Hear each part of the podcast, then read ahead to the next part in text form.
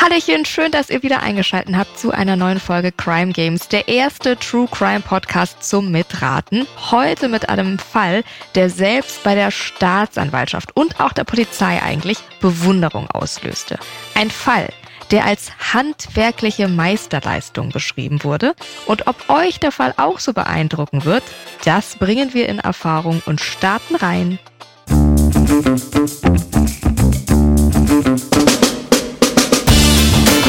Herzlich willkommen zu den Crime Games. Hier trifft True Crime auf Spielespaß. Ich bin Mona und begrüße in diesem Podcast immer zwei Gäste aus dem Crime-Universum. Und euch natürlich, denn in diesem Podcast wird nicht nur zugehört, hier wird richtig mitgerätselt. Zusammen mit meinen beiden Gästen versucht ihr in jeder Folge einen neuen, echten Kriminalfall zu lösen. Denn mit jeder Spielerunde kommt ihr der Lösung des Falls immer näher. Also, Notizbuch raus, Trenchcoat und Zylinder an, Monokel nochmal gereinigt und los geht's. Herzlich willkommen zu den Crime Games. When your skin feels nourished and glows, you radiate confidence. Osea makes giving your skin a glow up easy with their clean, clinically proven Mega Moisture Duo. This seaweed powered duo features two of Osea's best sellers, Undaria Algae Body Oil and Undaria Collagen Body Lotion. Glow from the inside out. Get 10% off your first order with code GLOW at OseaMalibu.com. That's O S E A Malibu.com code GLOW. Hallöchen. Und apropos Bewunderung, die gibt's nicht nur von Polizei und Staatsanwaltschaft für unseren Fall, sondern auch für unseren ersten Gast. Die Kritiken seines neuen Buches Engelsmädchen lauten nämlich ein Psychothriller, bei dem der Atem gefriert, oder dieses Buch gehört zur High Class seines Genres und gut, besser, Bento. Und dem habe ich nichts mehr hinzuzufügen. Herzlich willkommen, Max Bento. Hallo. Ja, hallo. Schön, dass ich dabei sein kann heute wieder. Ja, schön, dass du dabei bist. Wieder zum zweiten Mal heute, muss man ja sagen. Wer die erste Folge mit dir nachhören mag, kann das natürlich tun. Die gibt's ja weiterhin auf unseren Plattformen immer schön zum Nachhören. Immer Ärger mit dieser heißt diese Folge. Und ebenfalls ein Podcast-Freund ist mein zweiter Gast. Eine legendäre, überaus sympathische Folge, die gibt es auch zum Nachhören. Wer anderen eine Grube gräbt, heißt die. Und seitdem sind wir große Fans von Alfred Riepertinger, medizinischer Präparator, Oberpräparator und auch Autor, unter anderem von Mein Leben mit den Toten, ein Leichenpräparator erzählt. Schön, dich wieder hier zu haben, Alfred. Hallo. Ja, Dankeschön für die Einladung. Servus. Sehr gerne. Servus. Ach schön, da geht doch mein bayerisches Herz auf. Und wir starten direkt in unseren Fall und zwar mit unserer Story-Prämisse. Ich habe schon gesagt eingangs, es kommt nicht so oft vor, dass die Staatsanwaltschaft und auch die Polizei nach einer schwerwiegenden Tat den Hut vor den Verbrechern zieht.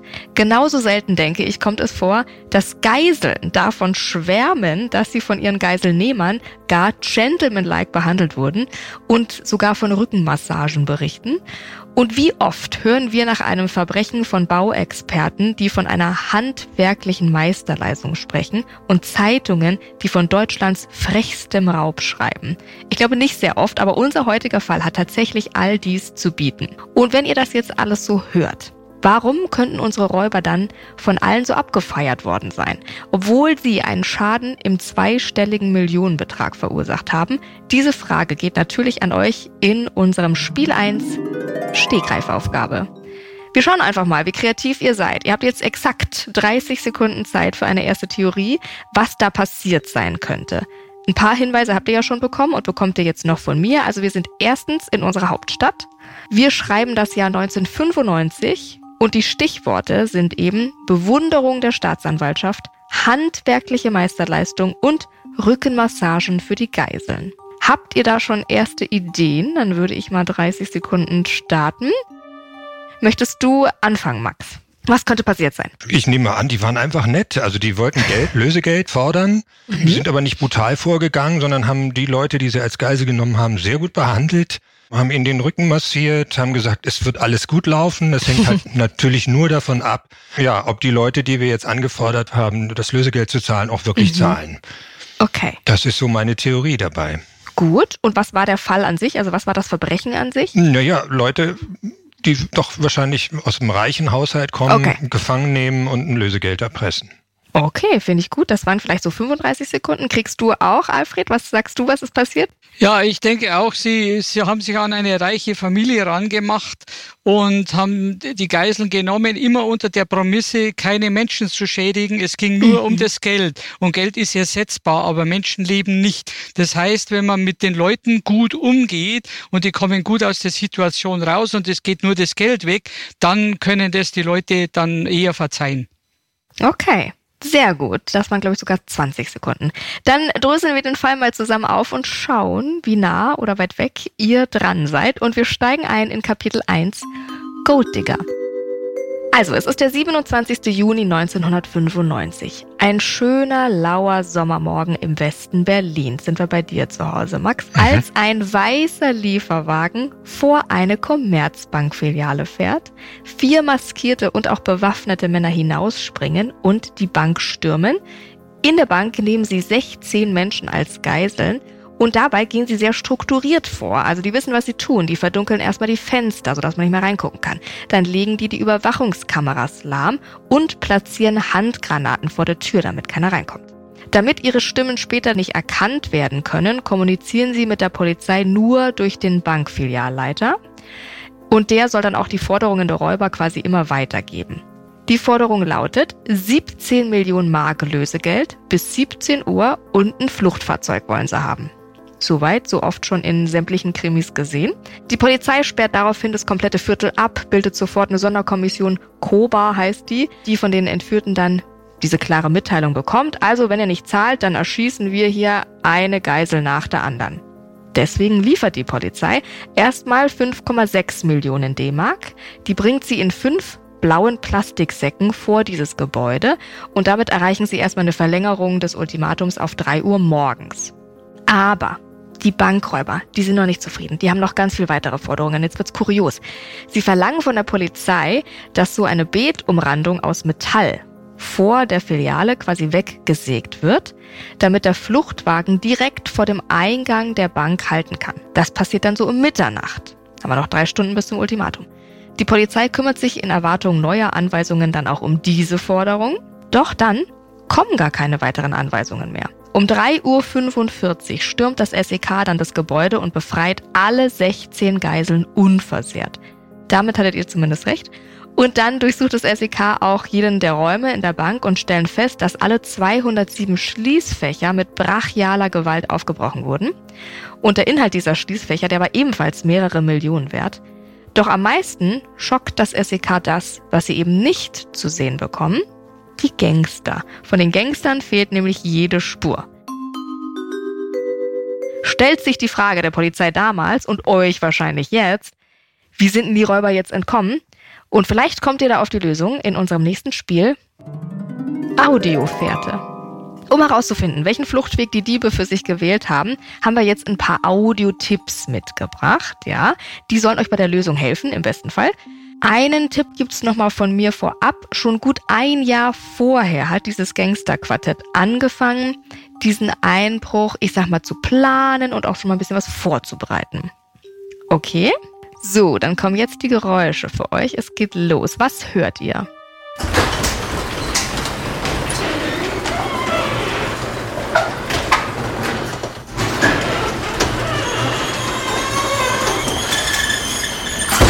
Das ist eine Kernbohrmaschine, Kernbohrer, die durch Beton durchgeht, glatte Aha. Poren, die haben quasi alles vorbereitet. Das Fluchtfahrzeug war nur äh, Beigeschmack, es war nur Ablenkung. Die hatten Aha. den Zugang schon gelegt in die Bank rein und den haben sie hinterher auch so verlassen.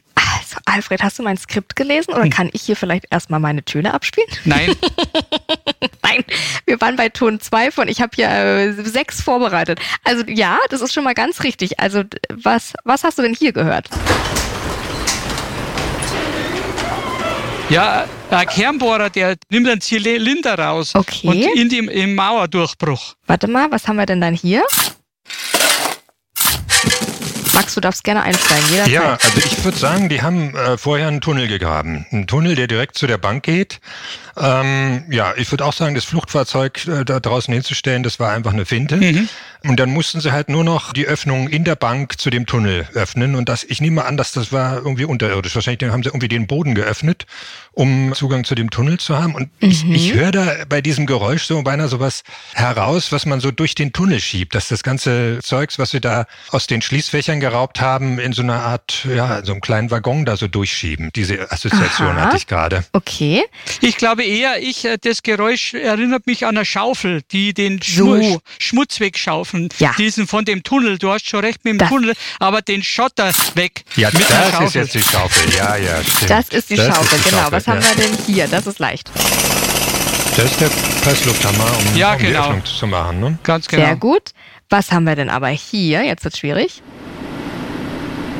Das ist ein Sauggerät, ein, ein Staubsauger, um hier den, den Dumpf, weil die stehen ja voll im Dreck drin, das mhm. abzusaugen. Es geht, glaube ich, in die richtige Richtung. Es saugt aber nicht, sondern es macht was anderes. Das ist das Gegenteil. Oder es bläst, es bläst es weg. Ja. Ein Gebläse. Ja. Das lasse ich durchgehen. Industrieventilatoren sind das. Und ihr habt es schon gesagt, was ist denn das hier?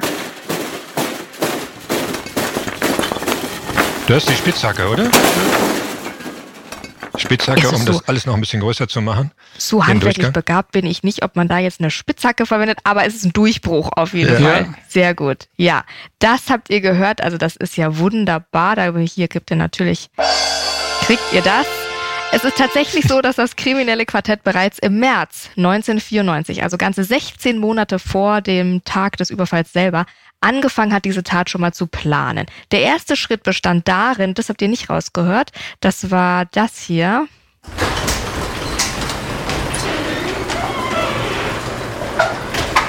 Habt ihr gesagt, das ist was zum Schieben, das ist so ähnlich. Das ist ein Garagentor, das aufgeht. Also der erste Schritt war nämlich, dass sie eine Garage gemietet haben, die so 70 Meter entfernt zur Bank lag. Und dann fingen sie an zu buddeln. So, und wie raffiniert die Gangster jetzt ihren Coup dann durchgezogen haben, ob das stimmt, was ihr da alles gesagt habt, darüber quatschen wir gleich in Kapitel 2. Jetzt quatschen wir aber erstmal über euch und mit euch zusammen. Max, wir haben es gesagt, Engelsmädchen ist raus, der elfte Psychothriller der überaus erfolgreichen äh, Nils Trojan-Reihe. Kritiken, wow, direkt von null auf Platz fünf der Spiegel-Bestsellerliste. Herzlichen Glückwunsch an dieser Stelle. Ja, von mir Kannst auch. Du das, ja, danke. Ja, wirklich. Kannst du das immer alles so umfassen und begreifen, wie schnell das dann vielleicht auch passiert? Oder wachst du auf und es erschlägt dich? Ja, es ist erstmal so, also man fiebert diesem Erscheinungstag äh, wochenlang entgegen. Ich mache dann auch immer in den sozialen Medien so richtig so einen Countdown und mhm. die Leserinnen und Leser fiebern mit und ja, dann ist es plötzlich da. Und dann geht's wirklich so schnell, dann kommen die ersten Kritiken raus, dann kommt die, die Spiegel-Bestsellerliste raus, dann ist man da oben und ja, mhm. es geht alles so ratzfatz und äh, ja, es ist einfach schön. Also klar, das ist ein großes Feuerwerk, immer so gerade so die ersten Wochen nach der Veröffentlichung, aber ich freue mich, dass das Buch so gut ankommt. Schön. Und ich glaube, es hat auch damit zu tun, dass da jetzt eine ganz neue Figur dabei ist, denn der Nils Trojan hat Unterstützung bekommen von einer Kriminalpsychologin, mhm. das ist die Carlotta Weiß, yep. eine Figur, über die ich lange, lange nachgedacht habe und äh, sie ist sehr speziell, die diese Frau. Sie hat sehr mhm. eigenwillige Ermittlungsmethoden. Sie kniet sich richtig rein in ihre Fälle und ja, sie entwirft äh, Profile von den Täterfiguren und macht das auf so eine Art, dass sie ja beinahe mit diesem Täter dann verschmilzt. Also sie fängt an, sich so zu kleiden wie er, also zumindest so, wie sie glaubt, dass er sich kleidet, wie er mhm. sich bewegt und sie äh, handelt beinahe wie eine Schauspielerin. Also ich habe da so ein bisschen, ich komme ja vom Theater, mhm. ich habe mich so ein bisschen an diesem Method Acting mhm. orientiert.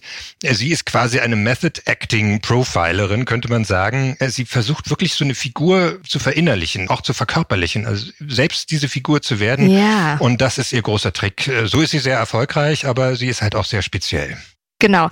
Wie hat dir da tatsächlich deine Vergangenheit als Schauspieler geholfen dabei? Wie hast du das da einfließen lassen? Naja, man fängt ja wirklich äh, auch so an als Schauspieler. Also wenn man eine Figur entwirft, also eigentlich fängt man an den Füßen an. Man überlegt, welche Schuhe trägt derjenige? Mhm. Hat er eher einen Anzug an oder läuft er eher salopp rum, so in, in Sportklamotten? Welche Größe hat er? Ist er sehr groß? Dann geht er wahrscheinlich ein bisschen gebückt. Ist er eher mhm. klein, dann hebt er immer das Kinn und so. Und ja, dann versucht man auch so kleine Eigenheiten äh, zu entwickeln. Zum Beispiel spielt er irgendwie immer mit seinem Schlüsselbund in der Hand oder Man versucht ja was, man bietet ja auch was an dem, dem mhm. Regisseur. Das soll ja nicht einfach nur so ein Text ablesen sein bei der, bei der ersten Probe, sondern man versucht ja schon so in die Fußstapfen dieser Figur hineinzugehen. Und so habe ich mir das bei der Carlotta auch gedacht, dass die so arbeitet. Schön. Wir sprechen gleich noch ein bisschen über die Besonderheiten in diesem Roman. Vorher, Alfred, sprechen wir noch mit dir. Du bist medizinischer Leichenpräparator, spezialisiert darauf, Leichnamen wiederherzustellen, nach Unfällen zum Beispiel. Ja. Ähm, das kennen wir jetzt viel aus Film und Fernsehen.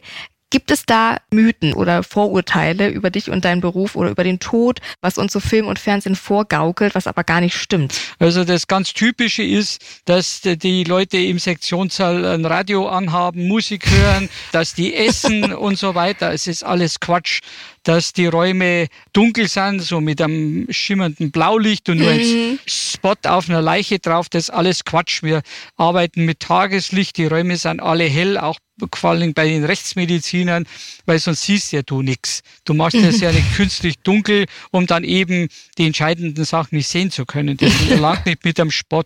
Und wie gesagt, äh, gegessen wird aus hygienischen Gründen schon mhm. nicht. Und man arbeitet auch sehr sauber. Und das können sich die Leute alle nicht vorstellen, weil das saubere Arbeiten heißt, es ist ja dein persönlicher Eigenschutz, weil du, mhm. das sind ja Schutzmaßnahmen, die du ergreifen musst, dass du dir selber nicht irgendwelche Infektionen zuziehst oder dich auch nicht verletzt.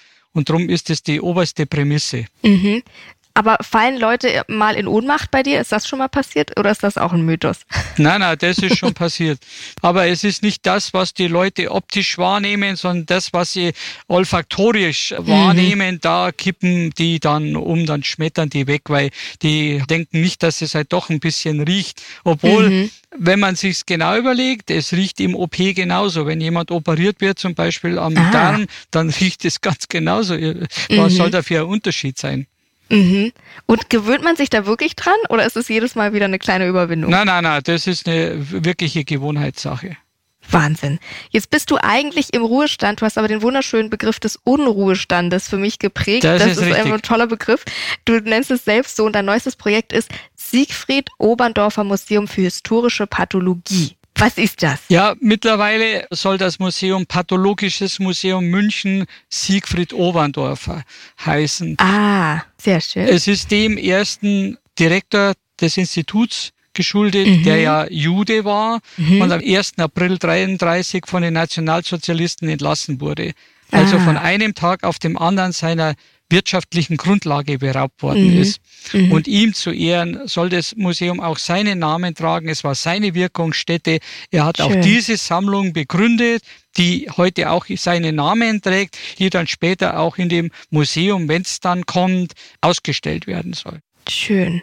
Aber was kann man da drin finden? Also was soll das mal für ein Museum sein? Es sind pathologische Organdarstellungen in den mhm. verschiedensten Konservierungstechniken. Also das Typische ist ja, was die Leute so kennen, in den Gläsern drin, mhm, wo genau. der Volksmann sagt, da schwappt irgendwas im Spiritus rum, aber das ist Quatsch.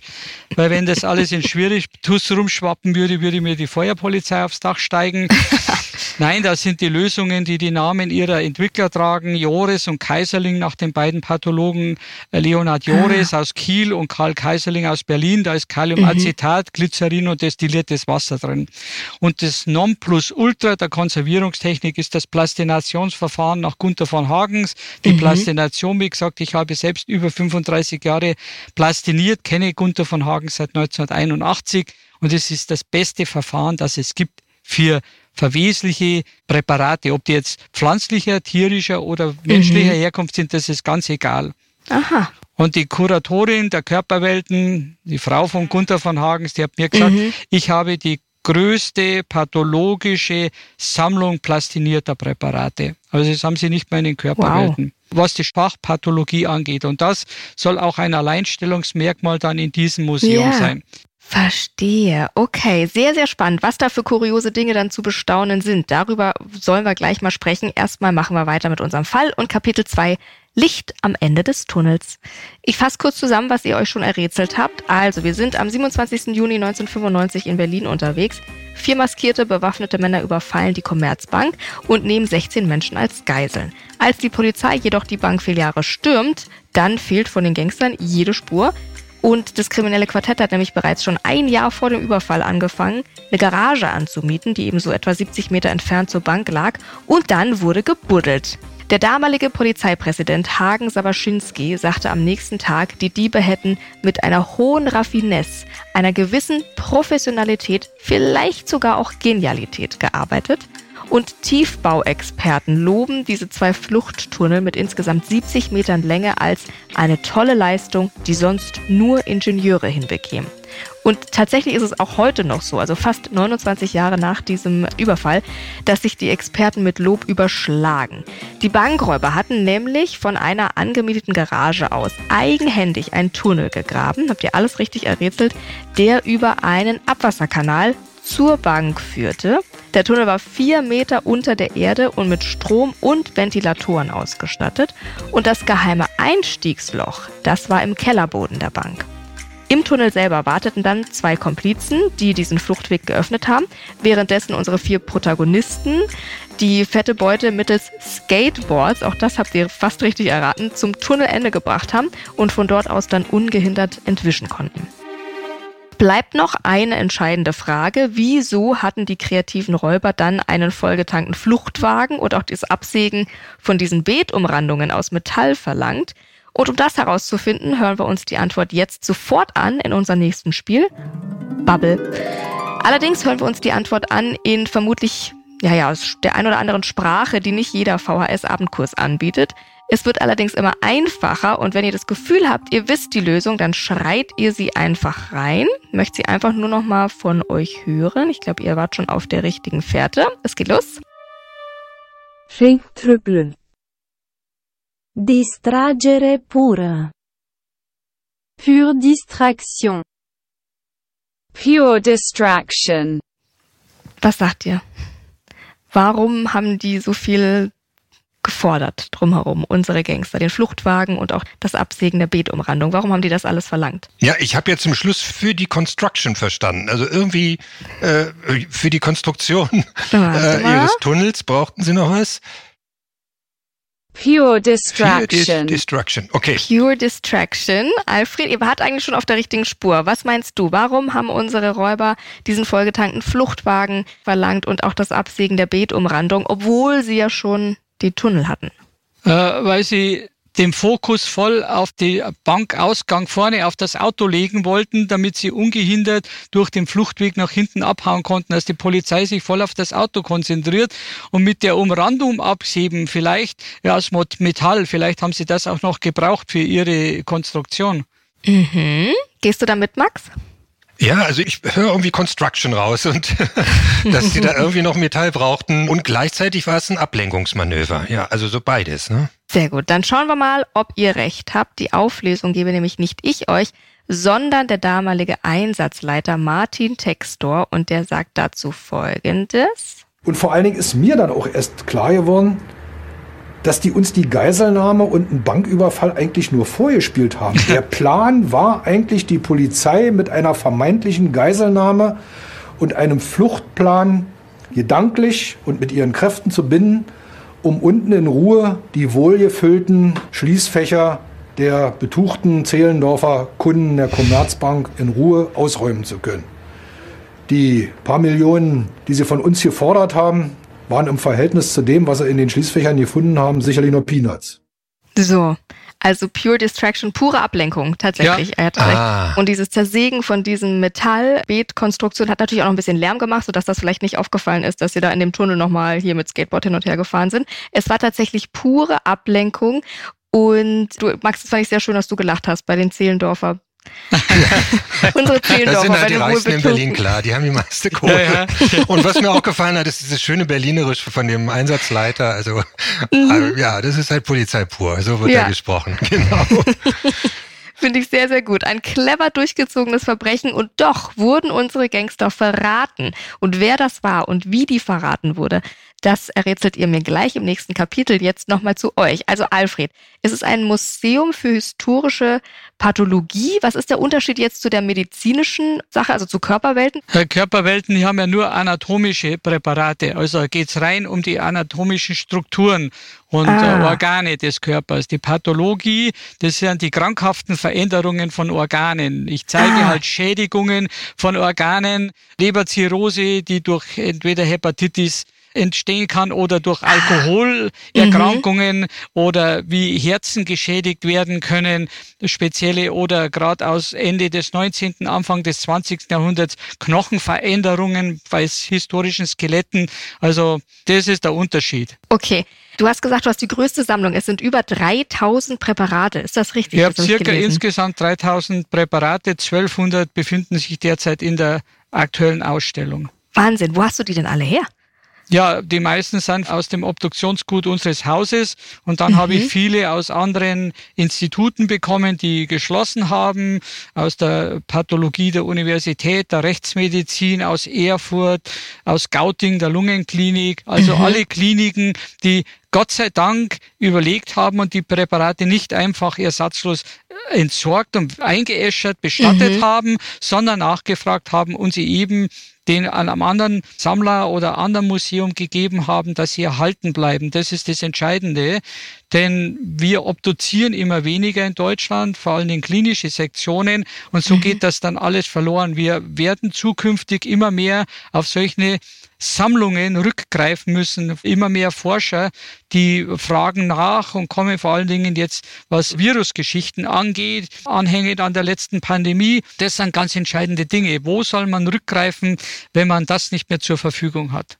Okay, das heißt, diese Präparate sind auch dafür da, um nochmal zu forschen, um nochmal zu gucken, wie wirkt sich der Virus auf die Lunge aus, aufs Herz und so eine Sache. Ganz exakt, weil wir haben ja Präparate zum Beispiel von der vorhergehenden Pandemie, der mhm. Hongkong-Grippe aus den Jahren 68 bis 70. Yeah. Da sind circa 40.000 Menschen in Deutschland damals nach Bundesrepublik ums Leben gekommen. Wenn man mhm. das Verhältnis mit jetzt anschaut, da waren es mhm. ja wesentlich weniger Einwohner, ist es vielleicht genauso hoch anzurechnen wie Sterbezahl als wie jetzt bei Covid. Mhm. Wahnsinn. Was sind denn da für kuriosen Dinge zu finden bei den Präparaten? Also gibt es da irgendwelche total spektakulären Sachen? Ja, also die spektakulärsten Sachen, das ist zum einmal das Skelett des Riesen vom Tegernsee der mit 2,35 Meter, der wohl größte Mensch, der je in Bayern gelebt hat.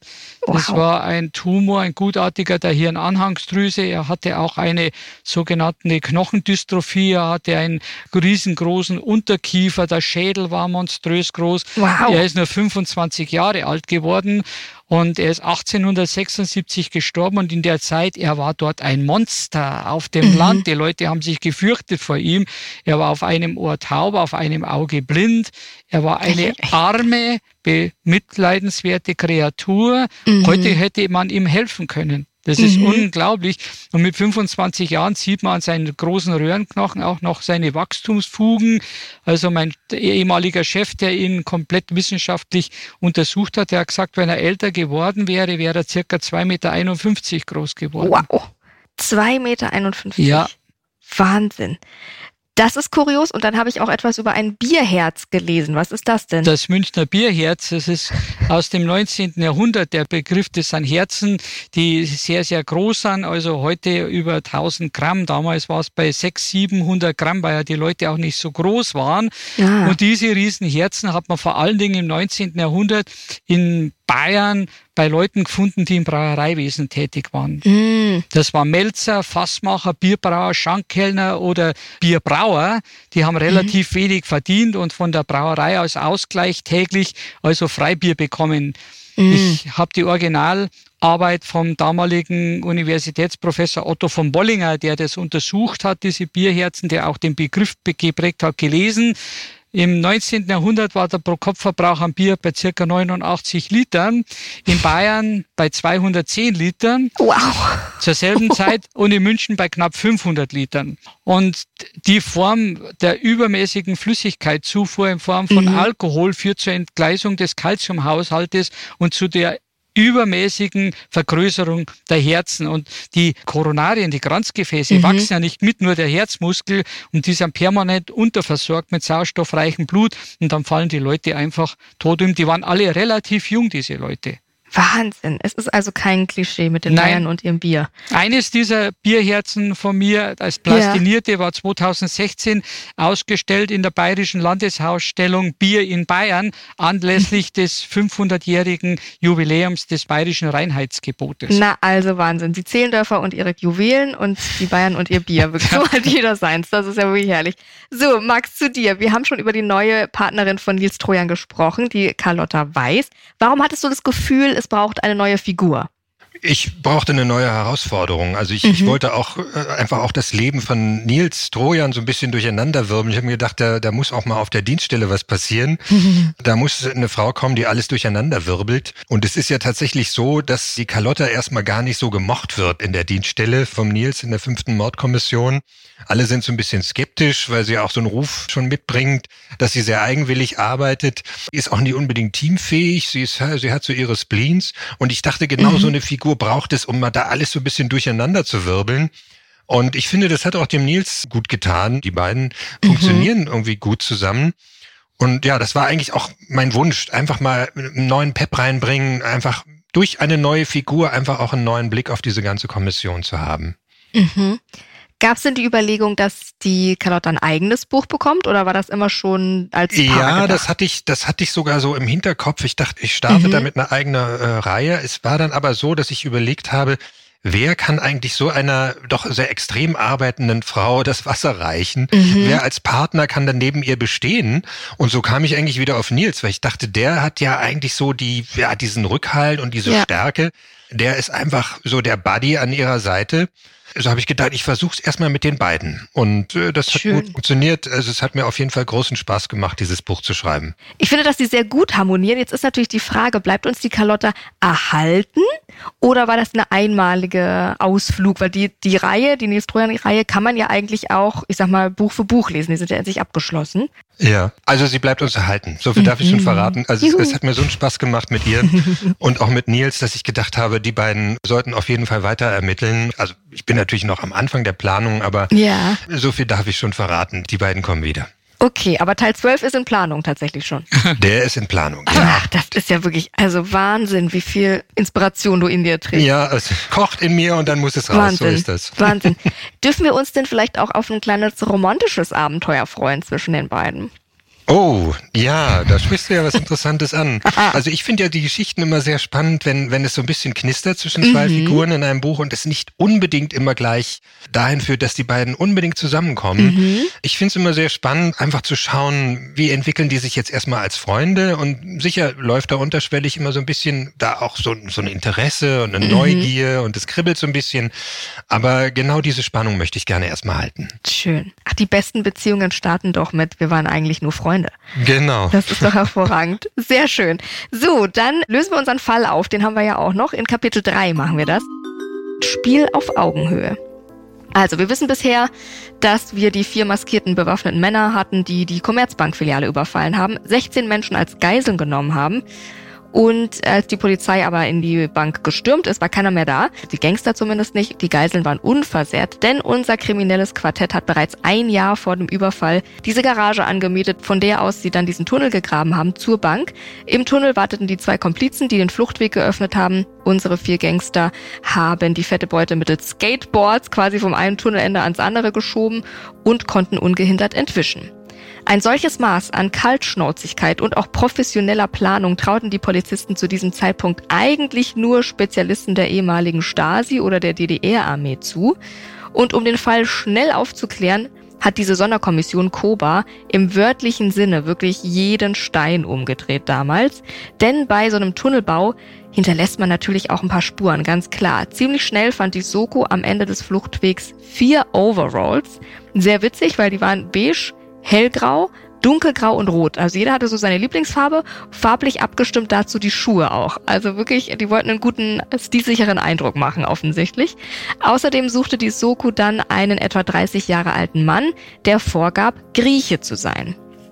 Der hatte nämlich die Garage angemietet und den entscheidenden Hinweis erlangte die Polizei schließlich bei einem Helfer der Bande, der bei dem Tunnelbau für ihr Überleben sorgte.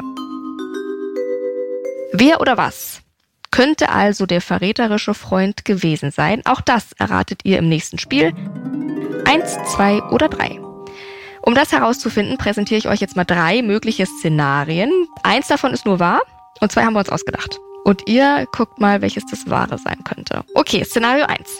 Das wichtigste Beweismittel für die Polizei war ein Schlauch, mit dessen Hilfe die Gangster ihren Tunnel belüftet hatten. Und obwohl den Vieren von vielen Seiten aus ja schier grenzenlose Kreativität bescheinigt wurde, haben die Gangster eins mal wieder bewiesen, Kreativität und Ordentlichkeit, das passt nicht richtig zusammen. Denn die vier haben den Schlauch eben nicht gereinigt und so kann die Soko dann Fingerabdrücke feststellen, die sie zu den vier Männern führen. Oder ist Szenario 2 richtig? Die vier Gangster hatten tierische Unterstützung. Es war im Bergbau früher gang und gäbe. Da hatten die vier Räuber mehrere Hunde als Helfer. So Husky-artig waren die zusammengeschnallt, um die Erde vom einen Ende zum anderen zu befördern. Und als der 30-jährige Grieche mittels Phantombild gesucht wurde, hat so ein Tierheimbesitzer hat sich daran erinnert, dass der diese Hunde gekauft hat und hat das der Polizei gemeldet. Und weil man da ja einen Pass, eine Kopie zumindest, da lassen muss, wenn man Hunde adoptiert, führt die Spur sofort zu ihm. Oder war Szenario 3? Etwa 20 Kubikmeter Erdreich mussten die Ganoven ja davon abtragen, von diesem Tunnelbau und aus der Garage entfernen. Das entspricht dann ungefähr der Ladung von vier Lkw. Und weil am Tag des Überfalls selber, damals quasi, ja noch niemand von diesem Tunnel wusste, ist den Polizei natürlich auch nicht den Lkws aufgefallen. Die haben ja gar nicht danach gesucht. Aber leider, aus Sicht der Gangster damals, war an diesem Tag ein Blitzer in der 30er-Zone bei dieser Garagensiedlung aufgebaut. Und da sind sie in aller Hektik und Aufregung, sind sie reingefahren und als die Soko dann jetzt vom Tunnel erfahren hat und weiß, was da wirklich abgegangen ist, haben sie also sich nochmal diese Kameras angeguckt und auch die Blitzerbilder angeguckt und siehe da, da gab's dann diese Treffer. Welches Szenario ist richtig? Eins, zwei oder drei? Ich denke Nummer drei. Die Blitzer? Ja. Warum? Ja, das mit dem Abtransport, das ist halt so eine Geschichte und die brauchen halt die ganzen Lastwägen und vielleicht sind sie dann doch ein bisschen aufgrund der Erdmasse mhm. doch ein bisschen nervös geworden und haben dann zufällig ein bisschen mehr Gas gegeben und dann sind sie in die Falle getappt. Alfred geht ganz logisch vor. Was geht in deinem Kopf vor, Max? Im Autorenkopf? Der will natürlich ja. eine andere Story dahinter, oder? Naja, also vom Autorenkopf nicht, aber äh, ich äh, tippe auf Nummer eins, also den Schlauch mit den Spuren, mhm. weil das oftmals so ist, dass Verbrecher was übersehen, es musste schnell gehen, die mussten da raus und irgendwas haben sie liegen gelassen und da äh, ist dann ihre DNA dran und so können sie überführt werden. Also als Autor würde ich mir natürlich eher die Huskies wünschen. Ja, oder? Das ist, das, ist das Schönere, aber oftmals ist es halt doch im realen Leben das ganz Banale, halt einfach eine Spur, die hinterlassen wurde. Mhm. Nur damals hat man ja noch keine DNA also DNS stimmt, DNA gehabt. Nicht, also, also ja, du hast, hast hm. nur auf Fingerabdrücke gehen können, ja. das war das Einzige. Und ich weiß nicht, das kann schon gut sein. Du bist schon auch äh, auf dem richtigen Weg, denke ich. DNA nicht, ja, aber der, der Fingerabdruck, das könnte ja. schon. Hm? Also wer sein. hier auf dem richtigen Weg ist und wer nicht, das entscheide immer noch ich, ne, liebe Leute. Ja, genau. Aber du hast recht, Max. Es ist tatsächlich das Szenario 1. Ja, die haben alles gedacht, nur nicht daran, dass die gespeicherten Fingerabdrücke am Schlauch sein könnten. Und da waren sie und innerhalb von nur fünf Wochen saßen dann sechs von den insgesamt elf beteiligten Gangstern in Untersuchungshaft. Und in den jeweiligen Verfahren wurden die dann zu Haftstrafen zwischen zweieinhalb bis dreizehn Jahren verurteilt. Bis zum heutigen Tag konnten übrigens nur 5,3 Millionen D-Mark sichergestellt werden, also gerade mal die Hälfte der damaligen Beute. Die andere Hälfte, keine Ahnung bis heute, wo die ist. Und übrigens, Fun Fact, an einem verschneiten Montagmorgen dieses Mal im Jahr 2013 verschafften sich Unbekannte mit einem 45 Meter langen Tunnel Zugang zu einem Tresorraum auch wieder im Berliner Westen, auch wieder mit einer Beute im Wert von 10 Millionen Euro. Und in diesem Fall konnten die Täter bis heute nicht gefasst werden. Das ist aber vielleicht eine Geschichte für eine andere Folge von Crime Games. Vielleicht seid ihr ja wieder mit dabei. Aber da habt ihr euch doch sehr gut durchgerätselt. Also von Anfang an auf der richtigen Spur, ihr beiden. Gut gemacht. Vielen Dank. Gerne. Hat Spaß Gerne. gemacht. Ja, war sehr schön. Sehr gut. Was haltet ihr von dem Fall? Alfred. Das muss ich sagen, erinnert mich sehr an den Postraum in England, die Gentlemen, Gangster. Ja. Das ähnelt sehr und da muss ich sagen, wenn die Leute wirklich andere nicht schaden und es geht nur ums Geld und, und wie sie es gemacht haben, sehr, ja. sehr clever. Mhm. Das andere Problem ist, je mehr Leute beteiligt sind, desto größer ist die Gefahr, dass mhm. sie auffliegen. Am besten ist einer, der ganz alleine handelt, aber bei mhm. diesem riesen, ich sag's mal, Projekt ist ja. es nicht möglich gewesen. Also mhm. so viele sind dahinter und da hast du immer einen Hänger, hast du immer eine Lücke drin, egal wo eine Schwachstelle ist. Und das ist nämlich das Problem. Ja, ich sehe das. Max, was sagst du in Berlin, in deiner Stadt immer mal wieder ja großartige Verbrechen, wenn man das so ja. nennen darf? Und auch deine Romane spielen ja auch in Berlin. Was ist der Reiz an Berlin als Großstadt, als Thrillerstadt? Ja, da ist einfach unglaublich viel los in dieser Stadt. Es ist halt so ein, so ein Schmelztiegel. Da sind so viele Menschen und so viele unterschiedliche Menschen, auch so viele Nationen, die hier zusammenkommen. Und es gibt halt diese ganz schönen, lauschigen Ecken. Ich meine, mhm. Berlin ist ja eine unglaublich grüne Stadt mit ganz viel Wald. Ich habe irgendwo mal gelesen, es ist irgendwie die waldreichste Stadt in Deutschland. Mhm. Aber gleichzeitig gibt es halt auch ganz viele schmutzige Ecken. Also hier in Kreuzberg, wo ich wohne, ja, gibt es das Elend, aber es gibt auch äh, das Schöne. Am Landwehrkanal zum Beispiel, ja, das mag ich einfach und das lädt einfach einen Thriller zu schreiben. Das ja. ist einfach ein toller Ort. Sehr, sehr schön. Alfred, wie geht's denn jetzt bei dir und dem Museum weiter? Wann können wir dich da besuchen? Ja, das wird noch dauern. Also das Projekt ist jetzt am Laufen. Es müssen erst Machbarkeitsstudien angeleinert werden. Es muss mal die Sammlung nochmal wissenschaftlich aufgearbeitet werden, also ins Detail gegangen werden, bauliche Machbarkeitsstufen und dann letzten Endes geht es um die Finanzierung. Also wenn alles gut geht, dann kannst du vielleicht 20, 30 in das Museum gehen. Gut. So lange gedulden wir uns. Und Max, dich sehen wir auch beim Crime Day, ist das richtig? Ja. Dieses Mal in Berlin, am 19.11. in der Urania in Berlin also in unserer Heimatstadt sozusagen, schnell noch Karten sichern. Wir sehen uns dort und machen diesen Podcast live mit einem neuen Fall und natürlich auch zwei tollen Gästen. Und Max, dich können wir da treffen. Was hast du da geplant? Ich äh, habe eine Diskussionsrunde mit einem Richter. Also es geht ja immer so ein bisschen, dass True Crime mit der, mit der Fiktion so ein bisschen mhm. abgeglichen mhm. wird. Und ich finde das ein sehr spannendes Format und ich freue mich sehr darauf. Ja, wirklich. Ein toller, toller Tag voller True Crime und Fiktion und alles. Und natürlich wird auch genug Zeit sein für Fotos und Bücher signieren und Bücher kaufen und so weiter. Genau, also die Fans und die Leserinnen und Leser zu treffen, das ist auch auch immer eine tolle Gelegenheit beim Crime Day. Sehr schön. Dann sehen wir uns da. Wie gesagt, Karten gerne schon mal sichern. Vielen Dank, dass ihr dabei wart und vielen Dank natürlich euch fürs Hören und fürs Miträtseln und fürs Kommentieren. Das könnt ihr nämlich bei iTunes und bei Spotify immer direkt unter der Folge. So wie Chris, der geschrieben hat, super Zusammenfassung der Affäre. Vielen Dank, Chris, an dieser Stelle. Es geht um die Lukona-Affäre. Die letzte Folge könnt ihr natürlich auch gerne nochmal nachhören, falls noch nicht geschehen. Und eine neue Folge mit einem ganz neuen Fall gibt es dann in zwei Wochen wieder. Bis dahin folgt ihr uns gerne auf euren Lieblings-Podcast-Plattformen und schreibt uns gerne, wenn ihr einen kuriosen Fall habt, den wir hier mal besprechen sollen. Das macht ihr einfach per Mail am besten an crimegames at penguinrandomhouse.de. Und vielen Dank und dann hören wir uns in zwei Wochen. Bis dahin.